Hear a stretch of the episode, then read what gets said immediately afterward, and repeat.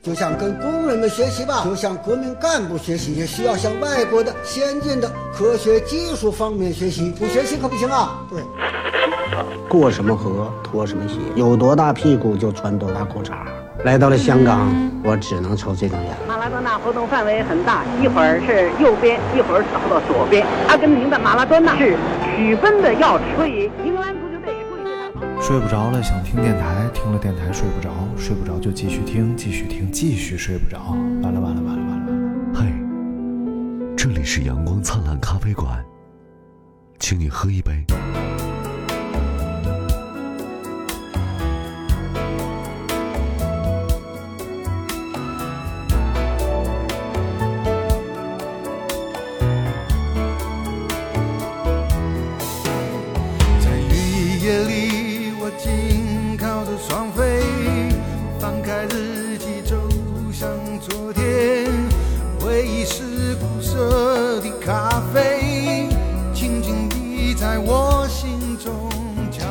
大家好，欢迎收听阳光灿烂咖啡馆，我是张尼玛哎，我是大明子。啊。刚才刚才呢，我们已经开始过一遍了。来来，你给大家表演一下，你刚才怎么开始的？啊这这这对他就是这么开始的。你说就就这么个节目，然后嗷一声，谁不被吓跑了，对不对？这不是就你刚才刚才那那声，我都给你得拉低。要不然，要不然你给人家亲爱的听众朋友吓出点什么毛病来，你说怎怎么算谁的？吓出慢性病来？算谁的？人家后半辈子万一就说要跟你，那你说咋办？哎，可以考虑。给人眼睛都瞎瞎，我这儿正好缺缺员工，真我是不。是为了凸显一下？尤其是你，你你没有关注最近吗？啊最近我们这个电台，哎收听大家都在后半夜，你知道吧？哦哦哦，让我以为你又要加又又要押韵呢，你没。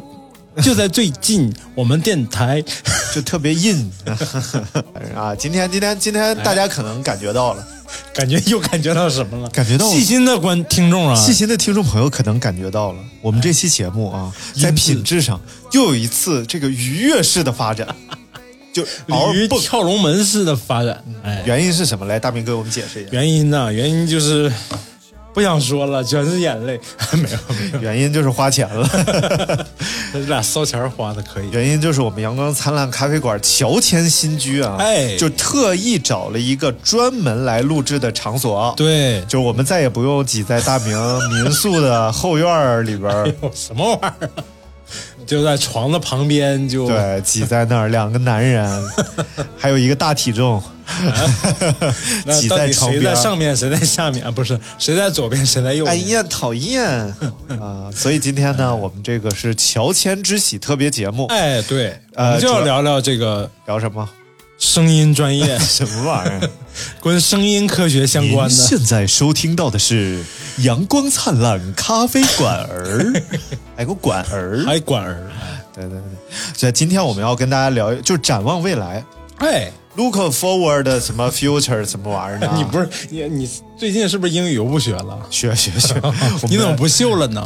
不这老往朋友圈转？万一没学好，这不露怯吗？你该转还得转，你这样对你是种督促。别别，很多朋友没有我的朋友圈，你说这朋友们你可以报一下，再申请一个已经满了。我原来在呃尼玛调频里老报，然后后来就报满了，然后所以这样以后带货不是方便吗？你这别别别，我们我们再注册一个，我已经哎注册好了，但是现在没有启用，呃，还没启用，头像还是爱谁谁，所以 所以我现在就还不方便告诉大家，等等等我做好了，呃展望未来啊。对，展望未来，我们为什么我们要租一个地方专门来做花这老些钱，主要是张尼玛花的钱。对对，主要是我一直认为啊，就就风水这个东西吧，哎那讲究的就是一个风水轮流转。你看啊，最近以前你跟艾德明，你啊，你跟艾老师录音，嗯，在哪录？就在他的炕头，现在跑到了你的炕头，你这个 你这个节目真的就是炕头文学。又有肾又有下三路，哎就是为了这个收听质量，是不是？嗯，对对，就真的是你说一下，你为什么会执拗这个电台这件事儿这么多年吧？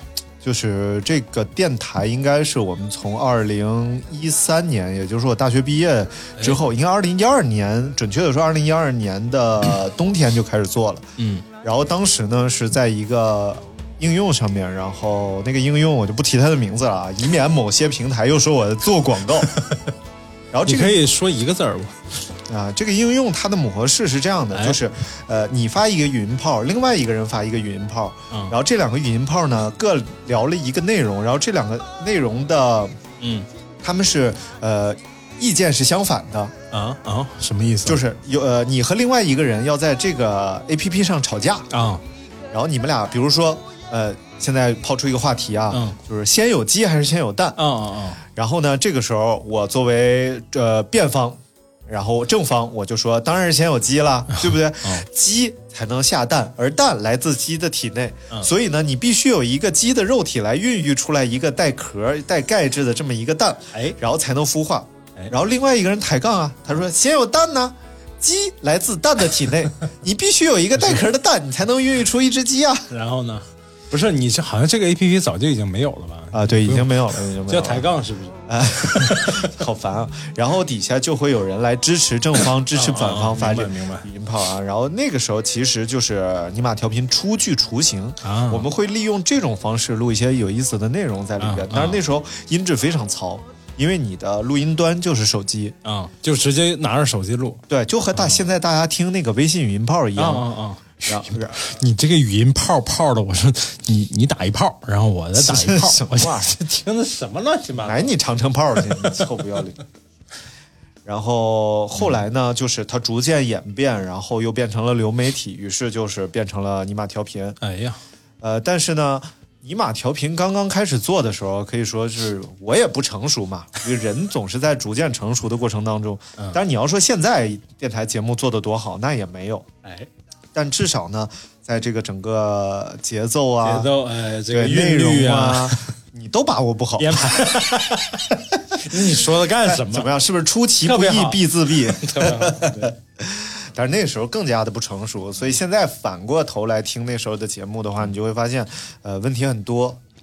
然后呢，嗯，很就是一做就做了，做到应该是前年吧，然后就是连续更新，一直更到前年。然后前年的时候，前年就有人说你是一个年更类节目了，啊是吗？他们就叫我年看羹尧。你这个窑子的名儿叫你这年更你太摇了啊！然后一直做到了呃前年，然后这两后来这两年就出现了一些问题嘛，哎。因为尼玛调频多多少少吧，它涉黄涉赌 什么？玩意儿，涉赌毒，然后于是就多次被哎，停播了，然后我一就很很很害怕。这么多年的努力付之东流，如果这一切都断档在这个地方，又怪可惜的。于是我们又做出来阳光灿烂咖啡馆。哎呀，但是新电台必须有新气象嘛，对不对？不是我，我想我主要想说的是，嗯，其实你所谓说的就是那时候不不成熟啊，还是什么这这个点那个点，我觉得其实，嗯嗯，在人生的长河当中看，这都不是问题，而且反倒将来你可能看到，再再过些年，嗯，我再听年轻时候听的东西，录的东西，你可能会觉得很可贵。啊，是吗？对，因为每个年 每个年龄段，你的你那那个时候就是那时候的你，啊你想让那时候的你说现在的，或者说以后更更牛的那种话题的内容，你也说不出来。对对对对，其实而且你看那时候你马调频的听众。对你们的支持和反响，那多好呀！对对对，对所以我我真的我我随便那天我翻了一下我的这个朋友圈里边啊，真的有很多听众，就像我那天写那个东西啊，我说像比如说有一个小朋友叫日历嗯，啊，当然这个日历是日历是好好偷西吧，不是？头那是东芝，那是东芝 头西吧。日历，它它的英文名字叫 R I L E Y，、啊啊就是大概是 really 啊 Riley，、啊就是怎么念。反正我一拼，我说你就叫日历日历吧。但他现在好像微博什么名字就叫日历，叫什么不高兴的日历还是叫什么？然后这小朋友是一直在新疆，嗯，然后在新疆听听节目，他还有另外一个小伙伴是个男孩也俩人一起听。那时候我卖果酱的时候呢，然后这两位就是哎呀，特别想支持一下自己的心目中的这个这个算是算是你的特别铁的粉丝，说粉丝偶像过，我不太喜欢粉丝这个词啊。知音。对对对，就是知音，真的是知音。大家喜欢我说的话，哎那不是知音嘛？然后呃，两个人好像一共是买了四瓶。嗯你像我一罐就卖四十八、四十二，四瓶的话就是一百六十八关键张尼玛给我讲过他做这个果酱的这个历程，啊，非常艰辛啊。从我一个入行不算太深的餐饮界的这种这种行业的人来讲呢，就是嗯呃卖这个价格跟他那个费劲的劲儿，真的是 要我我肯定不干。嗯然后这个日历他就是当时两个人买了四瓶，然后就问我说：“呃，尼玛哥能不能给我们包个邮啊？”我一看买四瓶还不包邮，我说包。当时我也是天真，你知道吧？然后我说你哪里？他说我是乌鲁木齐。我说哎呦包什么乌鲁木齐乌鲁木齐？我特包，我说哪儿？然后后来后来就查了一下，可能就是你四瓶寄过去的话，可能得一百八十多块钱。然后后来我就给他们愣包邮了，然后就赔了 啊！但是这小朋友很可爱，因为当时我记得他是上高中听我节目嘛，然后后来有一段时间就跑来跟我说说不能再听了，因为要高考了。我说好好学习，考上大学一定要告诉我一声。哎后来果然，哎，不负众望，哎，没考考上大学了，什么玩意儿？考上大学了，现在已经是一个快乐的大学生了，恭喜你！恭喜什么玩意儿？都大几了，呃，我也不知道。说的好像刚上大学似的。上了几年了啊。没有这个这种快乐是，就像你，我还记得你之前讲了一个那个笔记本的那个故事，笔记本啊啊，我讲过讲过，对对对对对对，送了一个小朋友一个笔记本，我觉得就是这种这种交流，它不是它不是别的东西能能能替代的，这是一种灵与肉的沟通，又要封号，不是不是肉与肉啊，但这种就是我就在想啊，就是。能一件事情能做这么多年，而且在不断的往里投入，其实没有所谓得到的。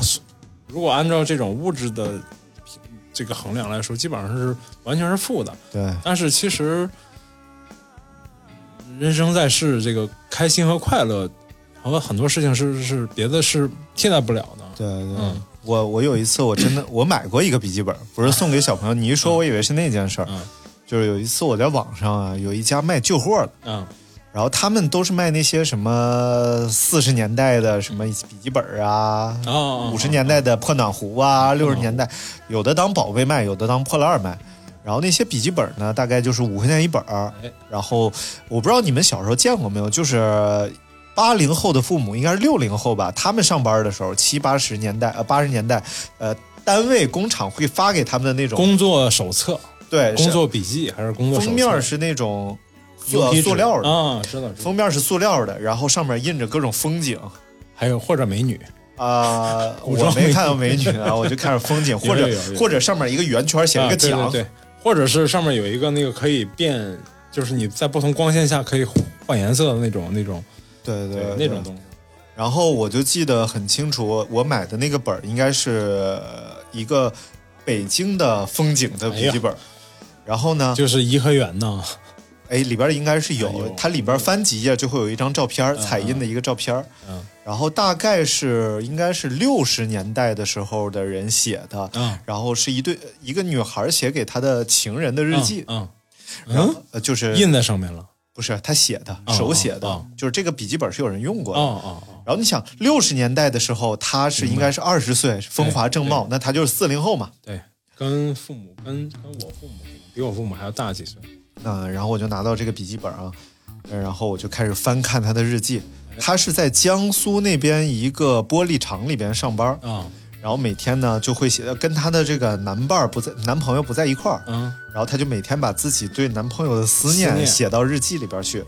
呃，今天你来信了，我认真读，并且给你写了回信。嗯然后我给你织了一件毛衣，托朋友带给你，怎么着？然后还写他的一些小烦恼。嗯，然后就是今天在厂里打碎了什么什么东西啊，然后被段长说了。哎，对，大概就是这样。还有就是，呃，最平常、最日常的是，就是可能有今天就两行字，今天中午吃的青椒炒肉丝，很久没吃肉了，吃的很香，就可能是这种东西。然后你就感觉。这个人可能都早就忘了自己还有这么一段人生历程了，然而呢，他的这段人生历程呢，特别普通，对。但他感染了另外一个人。对对对对，就有时候很多朋友跟我讲起来，我电台里边曾经说过某一句话，我早就忘了，真的，天地良心，我从来不回听我的任何一期节目，我觉得特别说过的话再听没什么意思。但是真的朋友们会反复听这个电台，对，要不然你的那个尼玛电台之前现在最高的收听量好像是喜马拉雅一百二十多万吧？不是单独一期我是最高的，好像接近十万，哦哦哦，好像接近十万。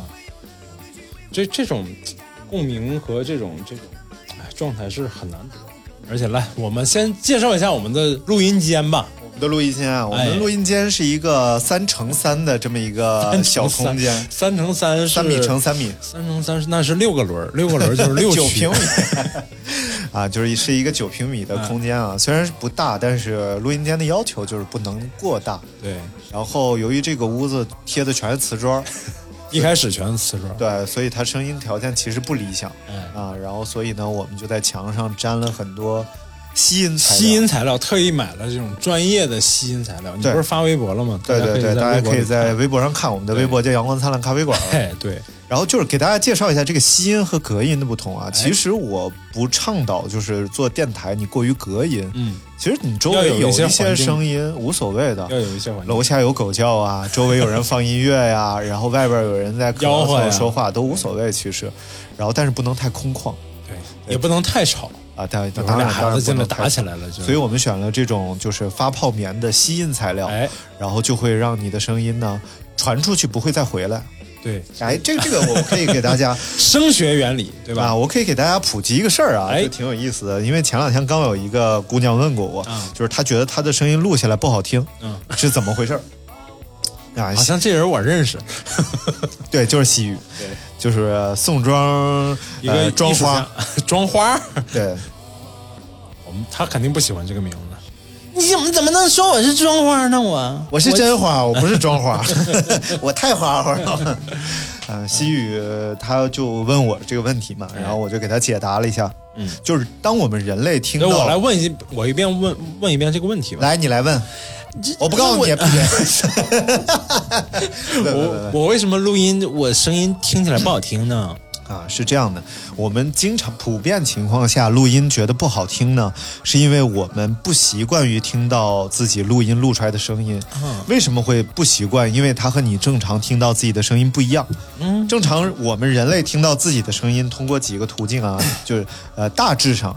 其他有很多细微的，大致上是你通过空气传播，嗯。声带震动，然后空气传播传重新传回自己的耳膜，耳膜震动传回大脑，对。然后你听到了一个声音，同时呢还有你的声带震动，声带震动。然后让你的骨骼震动，然后骨骼再把这个声音反馈给大脑，这又是一嗯。呃骨骼再反馈给耳膜，耳膜又反馈给大脑，然后等等等等，还有很多重的间隔很多呀。所以你听到的声音其实并不保真，对它不是不高保真声音。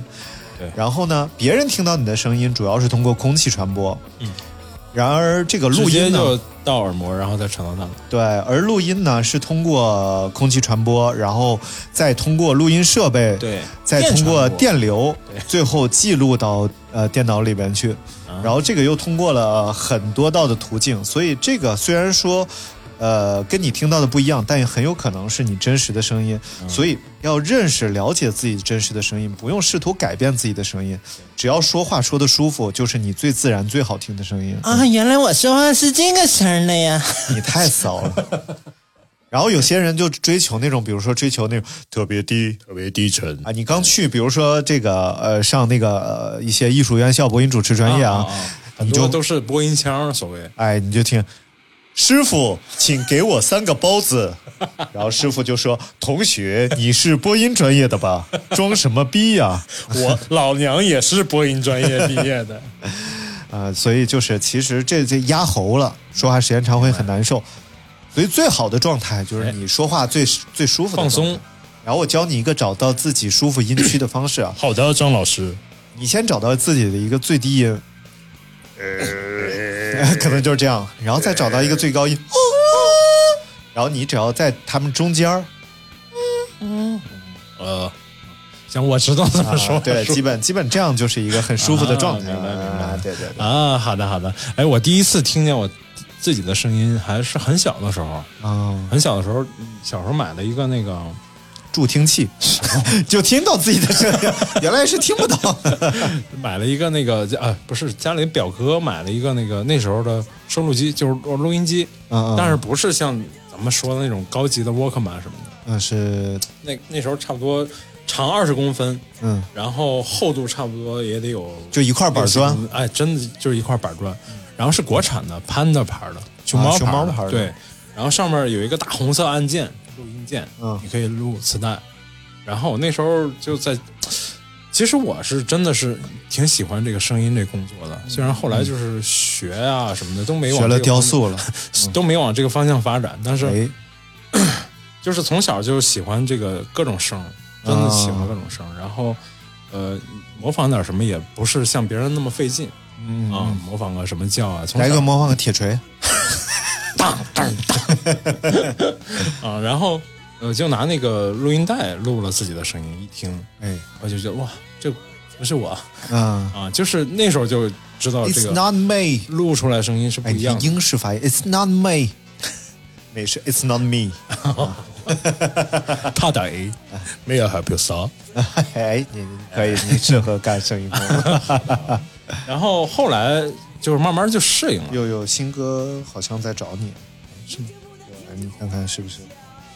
好的，我就听听到了第自己的声，第一次听到了自己的声音，啊然后后来就发现完全不一样，哎，然后呃，后来怎么确认了说那个声音就是我的声音，也是我后来就问旁边的人，问问周围的人，这是不是我的这是我声音？不是啊？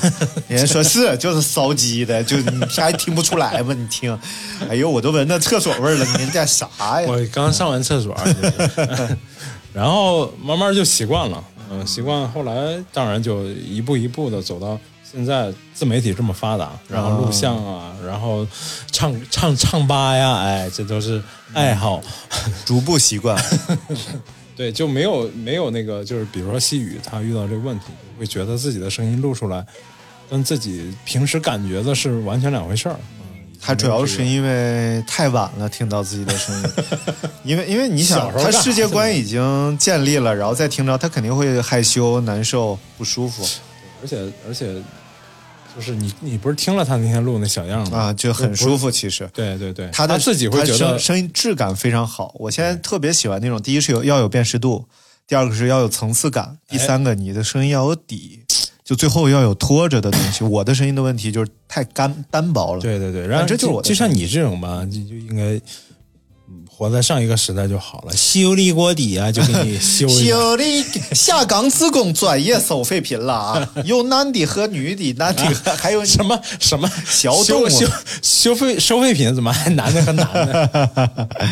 呃，我刚才要要说什么了？哦，我讲我小的时候，啊就我小学的时候，啊，对你你先说说你第一次听到你声音，我就是要讲这事儿、啊好的，为什么要打断打断了我？我小的时候就是我们那个班主任，嗯，叫韩，又是他，哎呦，出镜出镜率太高了。节目里反复出现的他的班主任老师，然后这班主任老师呢，就是因为很欣赏我的才华，哎，就是欣赏我的声音，然后欣赏我的表达，欣赏你的身，于是就想让我声呀录一个磁带，哎然后这个磁带呢就是念课文儿，然后这个课文儿它可能可以拿着去什么呃比赛呀、评奖啊之类的啊，然后就拿了这个磁带，然后当时呢我就是朗朗读啊就让就让我呃在那儿朗读课文，嗯嗯嗯就在他办公室里、一个那种很大的录音机，然后在磁带里录也是一按明白红点但是因为没有剪辑技术嘛，对对对。这个东西它不支持错了停，错了停，它错了就是重来，就一轨，对对对，单轨，而且是一刀不剪版，对。必须一镜到底。对，就那一天读那一篇文章，我从下午下课可能是四点半吧，嗯，然后一直读到了晚上十点多，嗯。就我妈都来了，明白，然后就读不对，就每次都要错一个字儿，每次都要错一个字儿，然后最后就整个人都崩溃了，你知道吧？然后幼小的心灵根本承受不住这个，然后我妈也觉得我很笨，嗯，但是我妈还是比较温柔的，但是这个老师他并不温柔，你知道吧？啊，这他越说我越他主要是因为你看到了他的身体，啊不不，他主要是饿，哦，好的我也很饿，都没吃饭呢，都录到十点多了。啊，然后这就是我我第一次听到自己的声音，但是也就是那一次，我觉得就是真的习惯听自己的声音了，嗯就是但是你这刚听到的时候有什么感觉吗？也也就是不太舒服，就总觉得自己声音怪怪的。对，但实际上，我们对声音的审美，呃在小的时候并不是很好，直到现在，其实，呃，不是说大家啊，就是很多人对声音的审美还是不好的。对每个人每个人对自己的声对声音的感受是不太一样的。我就你就像比如说这个网络歌曲啊、就是节奏感特别强的这种，或者是比如说呃比较典型的，比如说凤凰传奇，嗯，他们永远有很大的受众，但是有但是也有一大部分人是不喜欢听的。没有，就是我觉得是现在这个 媒体给人们带来了误解，嗯。把声音类型化了，就某一类声音就叫好听，啊其他类声音就是一般，有一类声音就叫不好听。明白？其实这个很糟糕啊，比如说就是它有一定的诱导，比如说这个频道声都差不多是一个类型。哎，对，对，其实现在很流行的这种男中低音。哎，啊，就当然这个回头等艾老师来了，好好跟大家聊啊，我们简单聊聊啊，就这个中低音，哎，因为所有的广告、所有的频道声、所有的电视节目都是这个声音，对，然后甚至还有一些叫大力丸风格。就是那种啊，年年减肥，年年肥，今年减肥还靠谁？就是这种东西。明白。大家一听到这种声音，觉得它是广告里的声音，对觉得就还不错。呃，显得高级好像哈。但实际上呢，声音它的音色啊有各种各样的，所以每一个音色里边都可以有好的声音状态。但是最重要的，我认为是表达。嗯嗯。所以你的表达够好，表达够舒服，什么样的声音都舒服。哎，在美在那个美术类教育里面，我们受苏联的影响会比较大啊、啊。我不知道是就是列宾美术学院啊，不是，不光是列宾，就是对，就是他们那一套东西吧。对，啊，所谓社会主义的现实现实绘现实主现实主义题材的这种绘画啊，包括冷军儿 不是那那个那个不是，他是在学那种西西方古典，还不是跟苏联还不太一样。超写实什么玩意儿？，对但是我就不知道这个播音专业里面，你们会比如说播音的这一套东西会受呃之前你们的教学会受别的国家的影响吗？我这么跟你说吧，啊就我们这个专业啊，别的国家没有，是我们独创的。就正常啊，啊如果说这个人是一个主持人，他有什么渠道？如果他是一个 talk show 的主持人，脱口秀的主持人，他可能是个喜剧演员。嗯嗯嗯嗯嗯啊。然后，然后呢，大家觉得。呃，演而优则主持，哎呀，然后就觉得喜剧演员很有意思啊就郭德纲嘛。或者他是个歌手，哎，然后大家觉得他唱就是费玉清，啊，费玉清。啊，然后觉得他很有意思他可以当起。然后如果他是一个新闻节目主持人呢，他一定是个记者。哦，然后这个记者他可能去过战场然后参与过什么事件，然后他对新闻有自己的洞察力，然后可以分析做评论，就是白岩松这样的。啊啊啊！其实他对跟播音员还是两回事儿，其实。所以我们这个行业起源于哪里呢？嗯应该我觉得啊，主要起源于相声，就包括这个练声方式啊。不是，好像是我我大概想着是跟那个跟抗战时候有关系。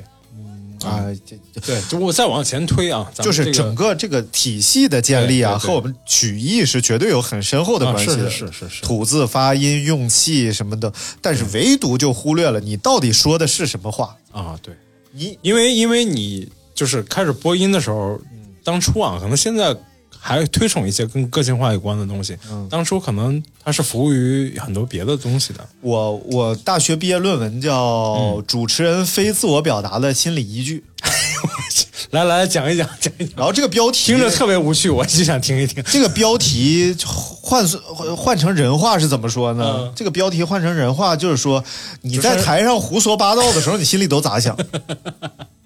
明 白明白，就是要无我，那时候要无我，不能太有个性化。啊，当然，我里边的确是探讨了这个斯坦尼斯拉夫斯基和布莱希特啊，就是因为斯坦尼是要求你人物嗯进入状态啊，你就是他，而布莱希特要求你有一个灵魂是凌驾于人物之上，观察自己做什么动作。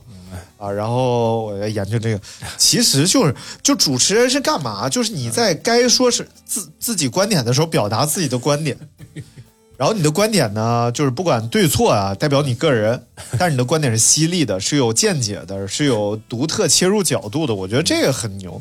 现在都是他娘的，别人写好稿，然后你在那对，胡说八道就是。我对这个稍微有点感觉是那个节目，挑战主持人。啊啊！我很小的时候就看过这节目尉迟林家啊，对对对，就隔连续隔壁澡堂尉迟林家。连续多少届有一个男的得了好几届？对啊，我第一次知道原来有一个人姓呃有一个姓叫尉迟，尉迟。然后那时候马挺大众这姓马东当主持人嘛，嗯，然后那时候就他所谓的说，我看的哎时候还是张绍刚当主持人那是在我们后面，马东在他前面，马东比他还老。啊，是吗？啊对张张绍刚已经在后面了，马东跟那个叮当当主持人嘛。啊，叮当啊，对，就是是大那个胖娘们儿吗？对对对，啊你怎么能？啊，是我们徽州记的客人啊，真的呀，真的。还就一个丰满的女士，一位丰满的女对，士，然后那时候去，呃，就发现瞎看嘛，那时候也没有别的综艺节目可以看，然后嗯看到的那个他的那个比赛去参加比赛的这些选手们，还是很有，就是至少比央视的那些在台面上的一些要要有个性。但是后来想想，现在已经也已经过时，没有这个个性，在你没有从业之前都有个性啊对对个性是从业之后慢慢磨灭的，你知道吗毕？竟咱们这个毕竟每个台只有一个说了算的领导，特别的这个就不一样，对对。你们湖南卫视就比较牛嘛，对吧？在这方面，对，我们怎么聊起这个频道声，你就可以看出来了。我们湖南卫视频道声是丁文山老师嘛？啊，对对对丁，文山老师的特点呢，就是每一个字儿都是一句话。您这里是湖南卫视正在播出，湖南卫视自制大剧即将《还珠格格》。即将为您播放的是《天天向上》。对对对，然后那个你像凤凰卫视的张妙阳老师就不是这，但是这个这个我们就不学了啊。等艾老师来了，他都会学，他伪装成人家不是出去挣钱，哎，没有这回事儿，没有这回事儿。是种，这是种本领，这是种。别别别，没没没，他没没有干过这事儿啊，咱澄清一下，这都是我编的啊，我是一个阴谋论者。其实说到这些，主要是因为我就讨论了一件，就是就是你你热爱，但是也不见得有回报，而且愿意不断去付出的一个，但你的一个爱好，我觉得。对，而且真的应该珍惜这个时间，因为我跟你讲，其实现在很多行业开始被 AI 所代替啊。最可怕的是什么？现在配音行业已经有 AI 出现了，而且做的非常之好。啊，对，之前有一个纪录片，就是因为原来的那个中央电视台有一个频道声叫李毅，嗯，李毅老师已经去世了。啊，年纪不大，已经去世了。就是大家早期听到那个，您现在收看的是什么中央电视台哦新闻频道，什么就，呃，他长期活跃于央视那些大大制作、大型纪录片里边的声音表演啊。然后后来去世之后呢，大概就是前年吧，做了一个纪录片。然后这个纪录片呢，找了一个工作室。重现了李毅老师的声音啊对，而且整个纪录片你听下来，你找不到太多不舒服的地方。对我，我小时候有一直有个疑问，我一直觉得就是嗯很多频道声，我以为是假的，我以为是声音模拟出来的，因为怎么会？因为我有小时候会分辨不出不太出来，有些广告音和那个频道音声音特别像，嗯然后我就觉得，哎呀，这这么像。然后我觉得是模拟出来的，后来知道是都是，呃，真的是每个人都是自己说的。这事儿挺逗的，因为嗯。有好多人他觉得这个声音可以塑造出特别牛的样子，就是谁不管谁说话，就是这么说吧，就好像你在一个花园里边哎，有一个玫瑰花，还有一个狗尾巴草，嗯，但是你可以把玫瑰花剪得秃了吧唧的，也可以把玫瑰花剪得呃修修剪得特别好，嗯，同样狗尾巴草也一样，但是你无法把狗尾巴草修剪成玫瑰花的样子，你知道吧？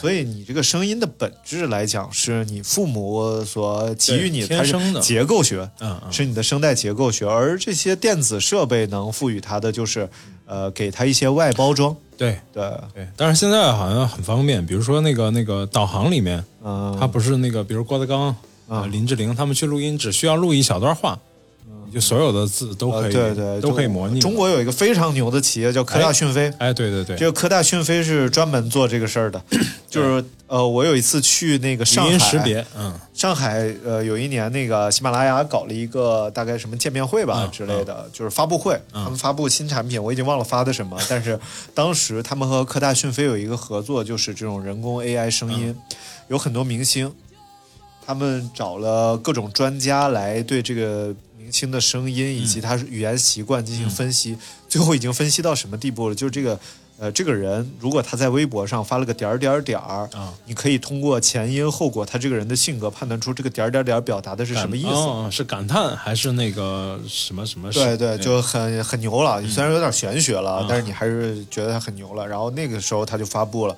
就是明星的声音，嗯，这个就有点像现在那个 AI 换脸，明白明白。就是换声音。对，很简单。其实对他们来说只是数字化，把它变成数字化。但那个时候，大概我想想，应该是一六一七年的时候啊，当时听到的他们放出来那个声音还不自然啊，不是，应该一五年，嗯，还不自然，还没那么自然。只是一听就是，比如说郭德纲，一听就是郭德纲，但一听就不是不自然的郭德纲。但是现在已经做的非常自然了，就是有点像那个，就有点像那个 Si- Siri。嗯。Siri 有些声音就是，呃，叫我做什么，就是有对对。对有点那个意思。然后 Siri 挺有意思的，Siri 的那个男配吧，嗯。但是这这个坊间流传啊，我不知道，我不知道。我我说我我先说一下，我以嗯我一直以为 Siri 是模拟出来的，不是真人声。对，有男配有女配，嗯。然后女配是北京这边的一个挺有名的配音员吧，啊然后男配现在好像已经在美国了吧，然后好像声音是被好像啊是被那个苹果买断了，买断了。以百万美金的年薪买断了他的声音。我觉得这这个确实是一个灵魂值得被拷问的问题，就是你是一个特别出色的配音员，嗯然后现在告诉你，每年给你一百万嗯美金，然后你再也不能配别的东西了，再也不能做声音表演了，这全权供应给苹果。我觉得这这个这个哎是、这个是个灵魂，这很好的问题。这个怎么是个很好问题呢？就是有些人只拿这个当一个工作，嗯不是他的爱好，OK，不是他热爱的。那当然，乐得这这样对啊，这样就多好呀！这样我就可以去开饭馆、开咖啡厅、开就 开玩 笑。干 干别的。但就是真正热爱的人是，我觉得是不太会愿意这样，或者说，或者说他即使这样也是要做很大妥协的。比如像你，嗯，哎如果给我一百万美金，让我别做电台了，哎，那我立刻就不做了，不用每年给什么人给一次就给一行次就行，给一次就行。我做点别的呗什，么玩意儿？那做什么呢？做抖音嗯我就跑。哦，就跑进两小时。我觉得，我觉得我这个人就是我喜欢的事儿太多了，我觉得我可以放弃其中一个。哎呀，你这我这刚要夸夸你，这对声音热爱、电台热爱这么些年，哎，说放弃就放弃已经不容易了，已经不容易了。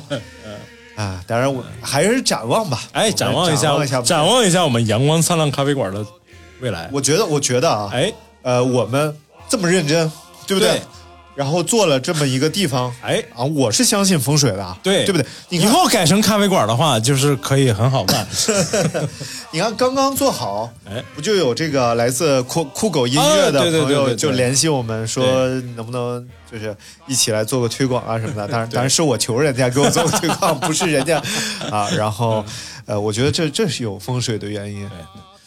嗯其实一件事情做的时间久了，就是我我有一个体会，对所谓对专业和不专业，就是我以前在公司上班的时候，嗯，我是一个我是一个绘画专业毕业，就是雕塑专业毕业的人，然后在那个公司里，以前当万金油，这儿缺人就上这儿，那儿缺人上那儿，万，金油啊，嗯对，一块砖，我是那个公司一块砖。哪里需要哪里搬。哎，对，当过司机，打扫过厕所，做过员工餐，面试过员工，然后还签过合同。我是我是公司一块砖，哪里需要哪里搬。当过司机，打扫过厕所，还做过员工餐。如果你要没啥事儿，我还不可以把跟头翻。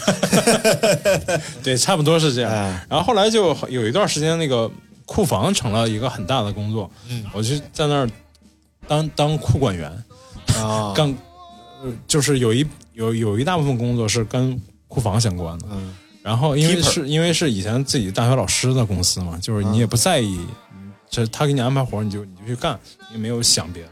然后就就关于专业不专业这个事儿，我我就连续干了两年的时间。然后他们嫌就是中间有人说你要不要找找一个专业干库管的人来干，我心想怎么算专业干库管？嗯，我已经做了做了好长时间了，这个仓库的所有的东西就是运行的标准，所有的东西我都偷过了。什么玩意儿？然后对，就是时间长，你对这个东西的一个时间的积累，就是个其实就决定了你你是不是很专业。我是想说，啊、有些人好像是科班毕业，或者是呃比如说他学这个专业的，但是他不见得是真的是职业或者做的很专业。嗯哼，对，好吧。啊，你刚才想说啥来着？我想说，所有的东西我都偷过了，你就说这仓库里有什么我家里没有的。哎，瞎扯瞎扯，这个大明不会干这种事儿的。你不用帮你帮我帮我遮什么遮？已经破案了，已经。嗯，然后我们继续来讲这个发展啊。哎，我们这么认真的做，哎一定很快就会有被 被广大的朋友们发现吧？哎，对不对？对，通过各种你看我们现在的订阅数每天增长，五到六个。已经很快了。我是对对对，我我一直觉得电台这个东西啊，对，你看，呃，我收听的一些电台啊，比哎如说像闲白儿、又给人做广告。坏蛋，啊好的好的。然后这是呃那个糖蒜哎，等等这些老牌的电台了啊。劲旅，你说他们有多红？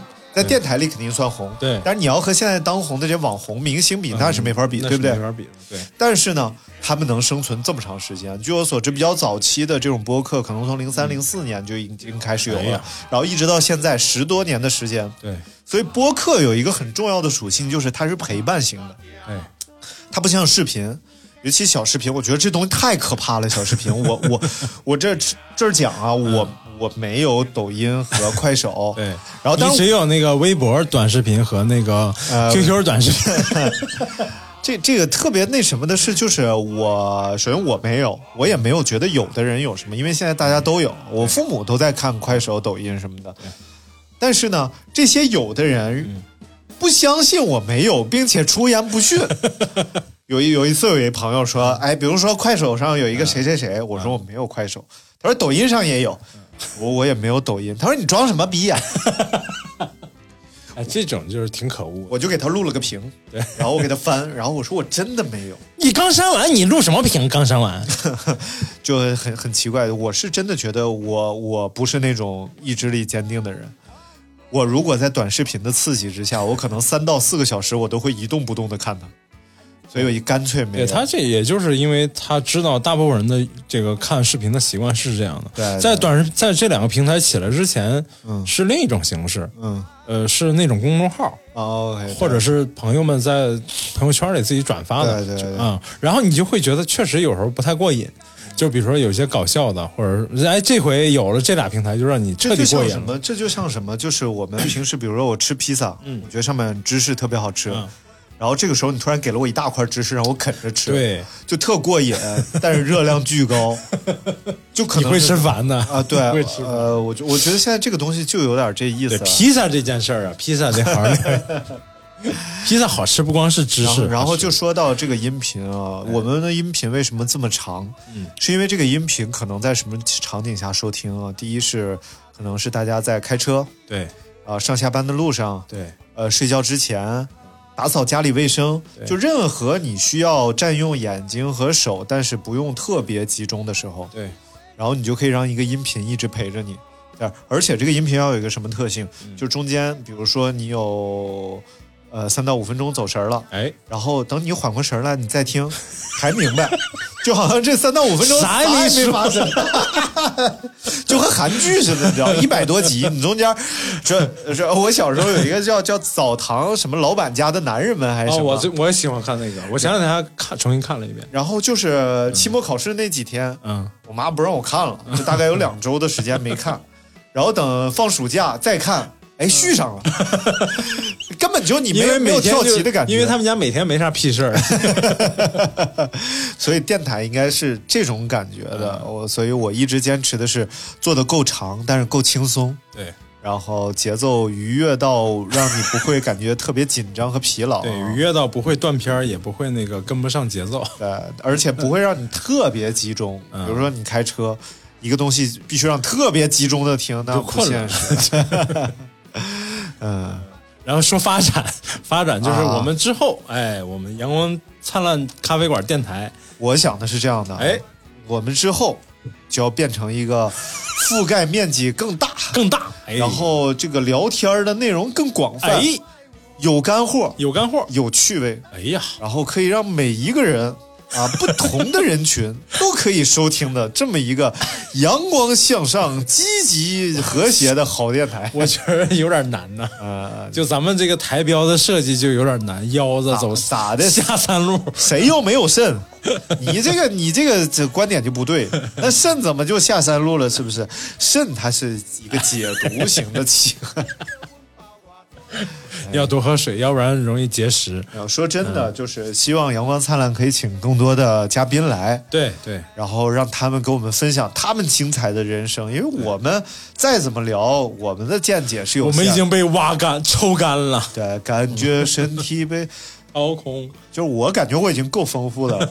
你看我大学毕业，哎，我去过电视台，干过摄像，嗯干过编导，讲过后期，拍过字幕，当过主持人，当过外景主持人，当过记者，没出大圈儿，这个。然后去过到上海，嗯。然后在公司里边当过这个频道总监，哎呦，然后手底下管了四个人儿。哎呀，老厉害了！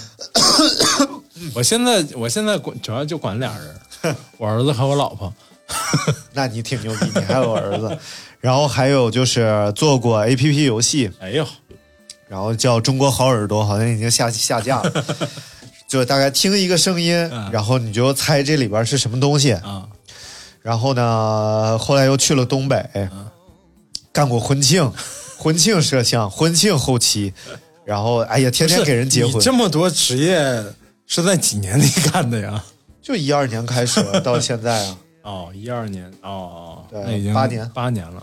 然后又从东北来了北京，嗯。干电台，干电台干黄了就开始卖果酱，卖完果酱干，不是电台怎么还干黄了呢？因为那时候吧，其实电台有过一段挺辉煌的时候，就是我在东北的后期，嗯。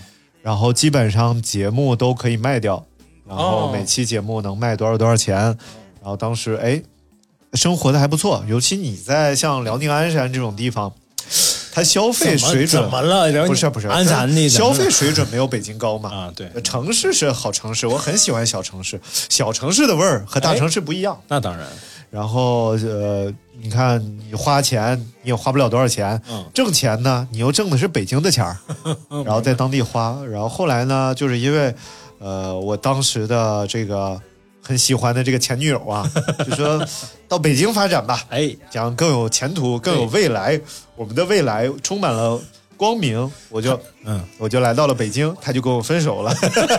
他就拿这个吓唬你，以为你不敢来。然后我来北京一看，天都黑了，哎，咱俩一样哎，真的呀。呃，不是不，就来北京这件事儿上都跟女友有关系啊，我以为你和我同一个前女友 呢。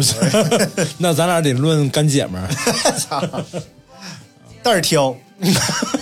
妈呀，还流大鼻涕啊！流大，你不是流大鼻涕，你是流大鼻涕。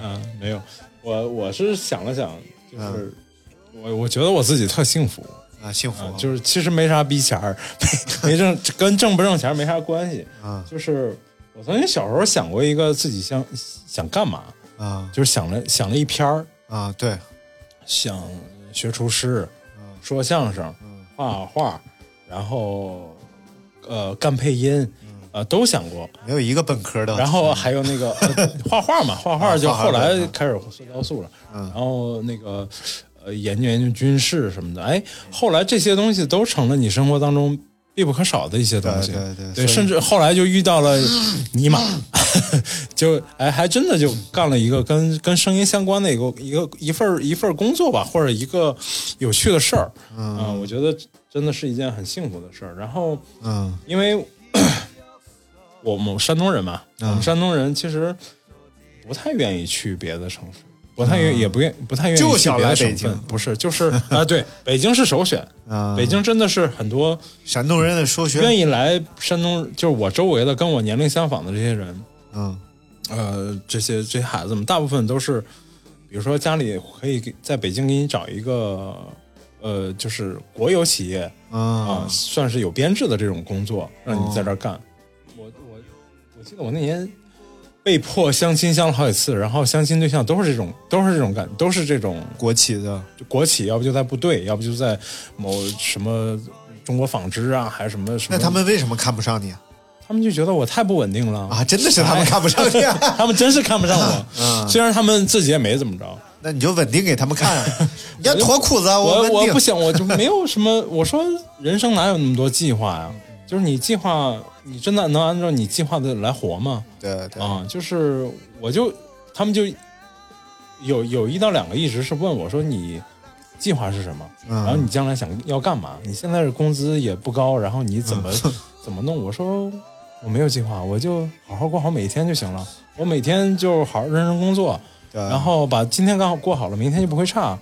每天就努力就完了。然后他们完全不能理解啊，对。然后就是啊，就是说回来要为什么要来北京呢？嗯嗯，其实我们家那小县城啊，就是就我们也我们生活的算是工薪阶层嘛，嗯也不算特别富裕，但也不是就是特别穷困潦倒。其实衣食无忧，对，父母有时候是不太理解你为什么非要来北京在这儿耗着呢？对啊，就是也没好像也没怎么着，也没什么大成就，对他妈妈就经常跟他说 口播口播小裸奔儿，什么玩意儿？但是就是你后来会发现，你在你在这里干了很多自己特别想干的事儿，而且认识了很多有趣、有意思的人。嗯然后我觉得让你的人生更加丰富，这个特别有意义。我觉得，对，你说去什么地方能一个月赔好几万，也就来北京了。我跟你讲，你像我，我想一个月赔好几万，我什么渠道赔？没有不。要这样，不要不要把我的财务状况暴露出来。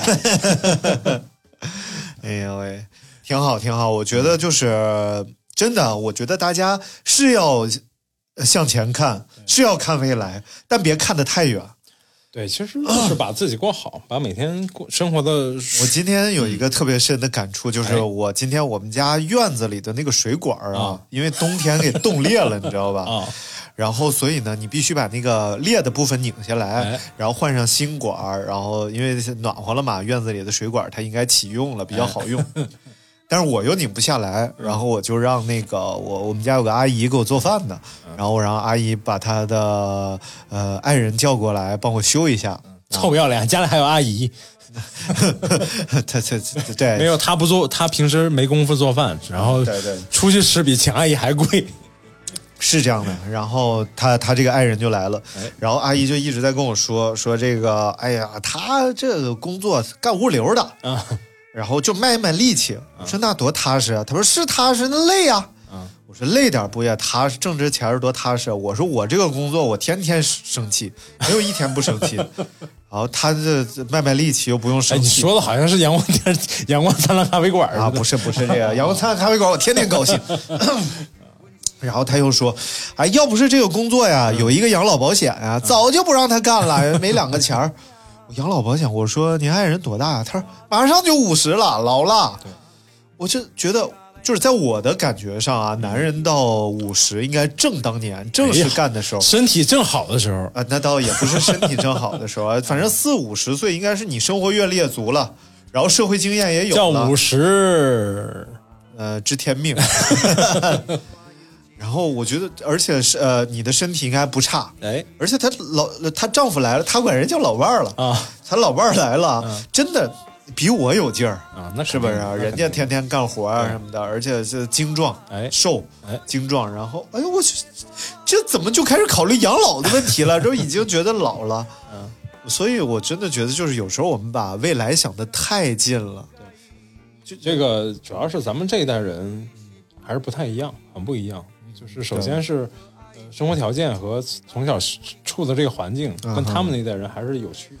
我觉得是这样的。他们的那种呃所谓的对生活的安全更，安全感可能就是来来自于那点养老金或者啊、咱们这代人还是不太一样的。我觉得是这样，就是我们细数啊，就是这个人类文明历程，就哎不说人类，就说我们就是中华 华夏大地中啊华，，哎，文明历程当中，能有这么长时间的富庶平静的生活呀，真的历史上是就不存在的，不不多见，对不多对，见，不多见的。所以呢，我们现在拿这么长这，而且，呃，我们可以看我们现在这种向好的状态，至少长期发展是没有问题的。对对然后你现在再拿那种我们传统的价值观啊，很多再来套今天的生活，其实并不是特别适用。对。就比如说这个养儿防老这件事儿啊，现在养儿特别不防老，我去，我觉得首先每一个选择要呃繁衍生息的人，就像大明这样的，要要要生一个孩子的这种啊，我都觉得没问题，对吧？就我们谢谢你的理解。就是不管，首先说男性男性如果你呃从动物性出发啊，男性一生的任务是什么？扩大基因库。真的，对，就是你看所有雄性动物，它的目标就是扩大基因库，然后生存，让自己的这个血脉吃完了，那什么，那什么完了吃，吃完了那什么，其实就是这样啊。然后呢，没有没有什么别的事儿要干了。对，所以呃，你生孩子没问题，但是呢，你以什么目的目标来生孩子？以对他给你养老，他来反哺你，这个其实对我并不太现实。对对对对，是这个也是跟当时的以前的那个社会环境有关系。以前没有所谓社会养老这一我觉得在农耕文化之下，生孩子绝对有用，对，而且是越多越有用。而且越生男孩越有用。我操，你生了八九个男孩，他们一旦都成年，你们家劳劳动力对散出，你就是地主啊！就是还得保证媳妇儿不欺负你。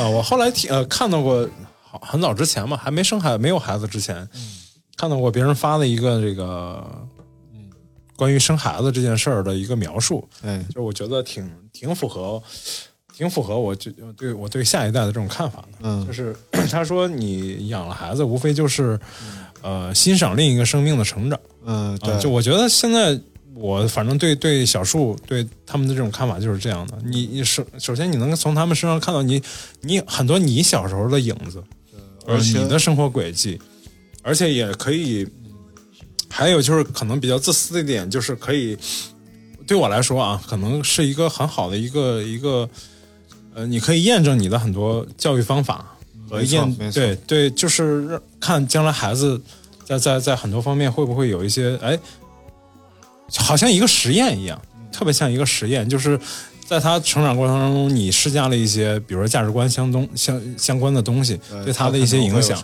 好的影响或者不好的影响。这个挺对我来说，这是养孩子最大的好处，好玩的地方。我觉得我对于这件，我觉得父母虽然我没有孩子，而且长期观察，我可能不会有孩子，我可能有这都。这都不说 说不好，这都然后呢，我觉得我对于这个父母这件事儿，哎，我觉得父母能给孩子最大的礼物就是父母保有自己的精神世界和生呃自己的生活。对，很多父母，尤其是一些岁数比较大的父母啊，他们都会说这种话，我觉得特别恐怖。就是我这辈子还活什么呀？我不就是活个你吗？然后我不就是活个孩子吗？哎呀，我还有什么别的呀？我这些东西都是你的。其实这是一件挺那什么的事儿，它是一个，这个，它是一座山压在一个孩子的身，上。因为呃，我也是刚算刚经历了这些事儿吧。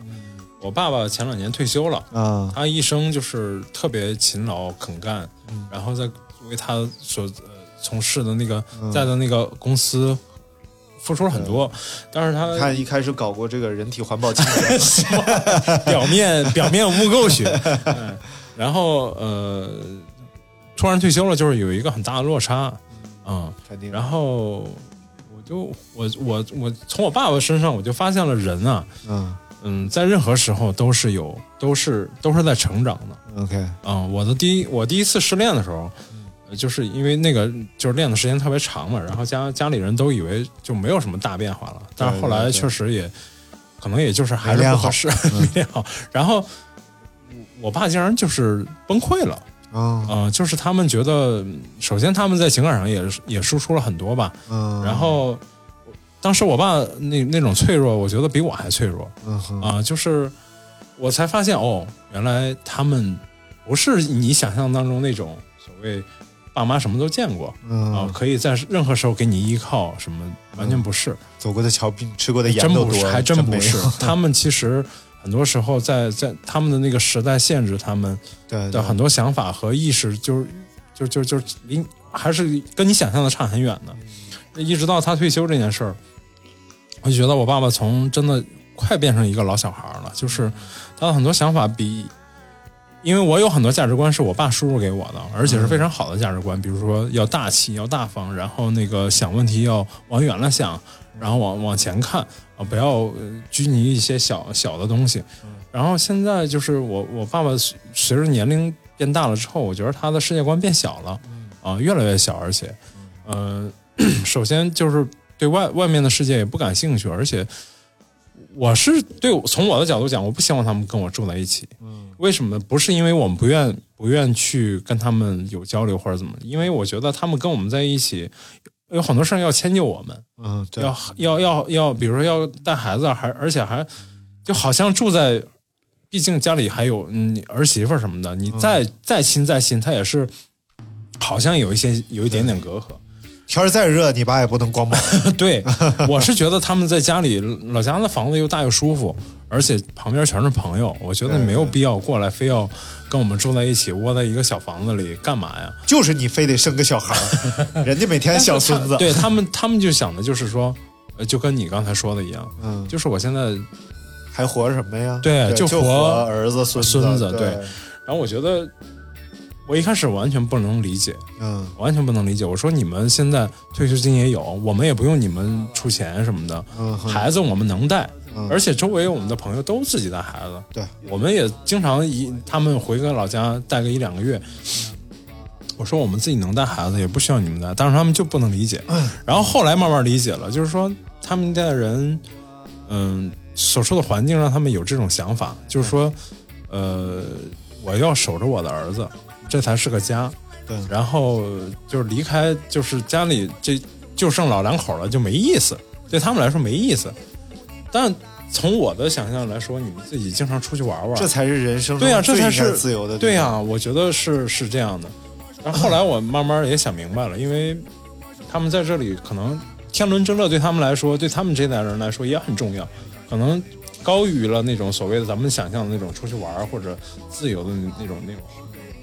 对，说这我想到两件事儿。哎，第一件事儿就是高老师有一个朋友是个画家，哦，高峰老师啊，高峰老师，高老师有个朋友是个画家，七十多岁了，啊、然后也有孩子，然后呢，父母一直都健在，哎，然后一直也都他就比较低调嘛，然后后来呢，呃，前年吧还是去年，父母过世了。然后，当然这是一个特别悲痛的事情，就是就是可能是我忘了说，应该母亲过世了吧？啊，父亲过世了，母亲早就过世了，可能就大概是这样。然后就突然，在他七十多岁这一年，他自由了，啊，他买车，然后开车去西藏啊什么的。但是他他一直也不自由，因为可能。然后第二件事就是我之前看圆桌派，嗯就是有一个经济学家，然后来圆桌派，然后他就他他的两个孩子都在国外嘛，然后他就是写了一封信给他的孩子，然后大概内容呢就是阐述了一下自己的资产情况啊。然后就说我现在已经把我的整个这个规划好了，嗯我有基金，然后我有我的养老保险，我有我的什么什么，然后所以我呢，我可以凭借我自己来安度晚年。如果你们愿意回中国，回到我身边，我特别欢迎。但你们绝对不是因为要照顾我而回到我身边，而是因为你们想回来而回到我身边。然后，而且我就是告诉你们，但是他也说了，但是这件事儿对于大部分中国的家长来说太难了，对因为他作为一个经济学家，他把自己能够完全管理好，对，但是很多父母他可能他必须主要还是靠孩子，对，嗯主要还是还是就是，其实咱们父母呃，就是我爸妈可能比你爸妈还大几岁，他们那一代人，呃，我觉得他们独立性并不强，我也感觉到。对他们的精神独立性并不强，就是可能自呃自理生活的能力很强，但是所谓的这种干活很利索，哎，对，对但是精神上所谓的独立这这种能力，我觉得可能受这个时代的影大响，环境。对大环大大环境影响，就是我觉得很一般，嗯，然后就像可能你刚才说那个，也是我们将来想象的一个理想的理想的生活，就是，嗯、因为我爸有一段说过，说我将我提前退休就是为了给你看孩子，哦，就是为了你。但是我说你干嘛非要为了我呢？我没有要求你为了我 啊、就是就是完全不能理解。那当然后来不是理解，那我我就会想，我将来肯定不要这样子，啊，我肯定不要让对孩子说说我生活是为了你，对对，因为我生你，如果我生我是决定要生孩子，那是我自己的决定，我我是我欣赏了你的整个生命，这对我来说就足以了。你将来能独立了，你赶紧自己去生活。我们要自己，我们也要有我们自己的生活。所以我觉得就是大家看一些电影啊，或者看美剧啊，你就觉得就是至少不是不是崇洋媚外啊，但是你会觉得他们那种他们那种就是就亲子关系啊特别健康，就是抚养还是我全心全意的抚养。对，但是当你走的时候呢，就离开这个家了之后，组成你的家庭之后呢，我们就是两个独立的家庭。对，然后如果你需要帮忙，你可以说，我们肯定要帮的。对，然后我们定期就像朋友开 party 一样，我们聚在一块儿。对，然后但是呢，一结束，然后我们又各自回到各自的家庭。自己的生活很好。然后你偶尔看不了孩子，你还得提前给我打电话，问我有没有时间给你看孩子。对对。嗯，所以有有些就是可能有些呃，这个外国的外国人和中国人结合之后啊，也也挺幸福的。他们突然觉得，哦，有一个人全心全意就要为你看孩子。但是其实你会，我会为我爸妈可惜，主要是主要就是这一点，就是我觉得大好的时光，你们现在又能走能动，然后而且自己有退休金，嗯，大可出去潇洒的玩去，对，何必在这儿非要拘在这里？其实我们自己能能处理好这一切。但是说不说啊，其实不懂他们的快乐。对对对他们的快乐不是出去玩可能出去玩又他心疼们的快乐就是在家里跟我们抬杠拌嘴。对，就是家不长里不短吧。对对 对。那咱们俩的快乐是什么？哎，咱俩快乐就是你在上不是，咱们俩快乐就是我在其他领域多赚点钱，然后反哺反哺这个工作这个电台，对对对，让电台变得越来越好吧。对，其实我觉得这个才是真正的好玩的人生。哎对，，我觉得，我觉得就是。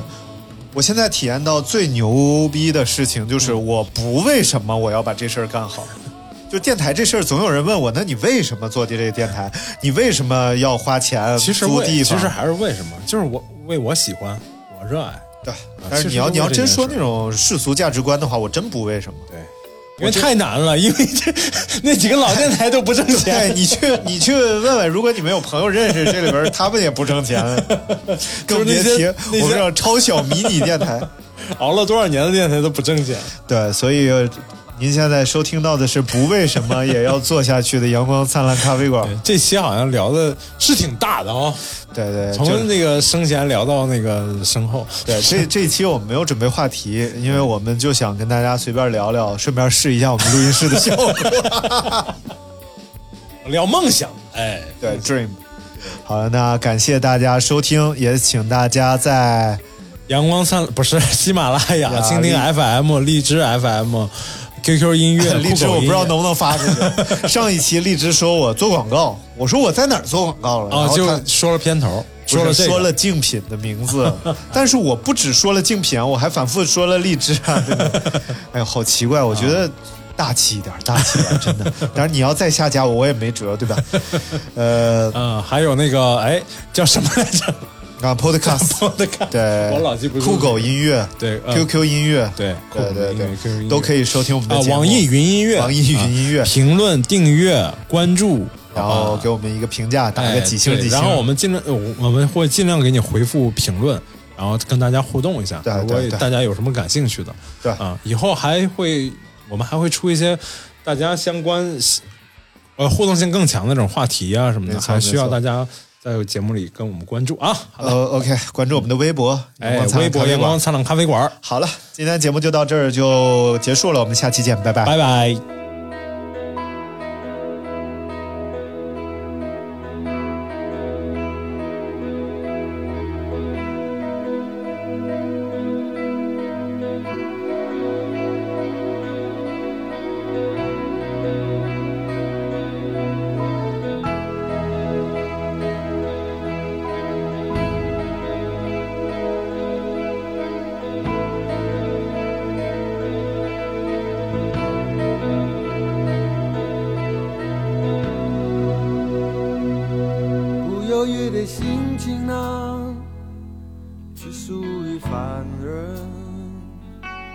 和悲剧英雄。当一切都远走，已老的青春，躲着的爱情，从不曾改变，对我漫无止境的思念。一个平凡的未来，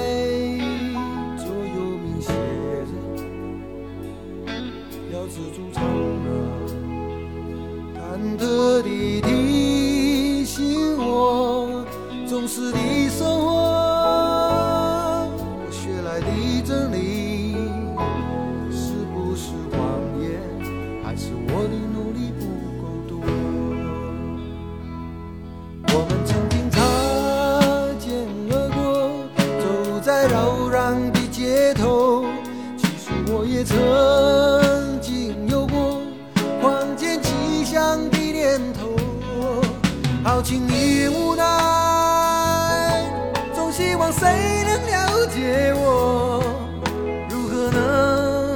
关注我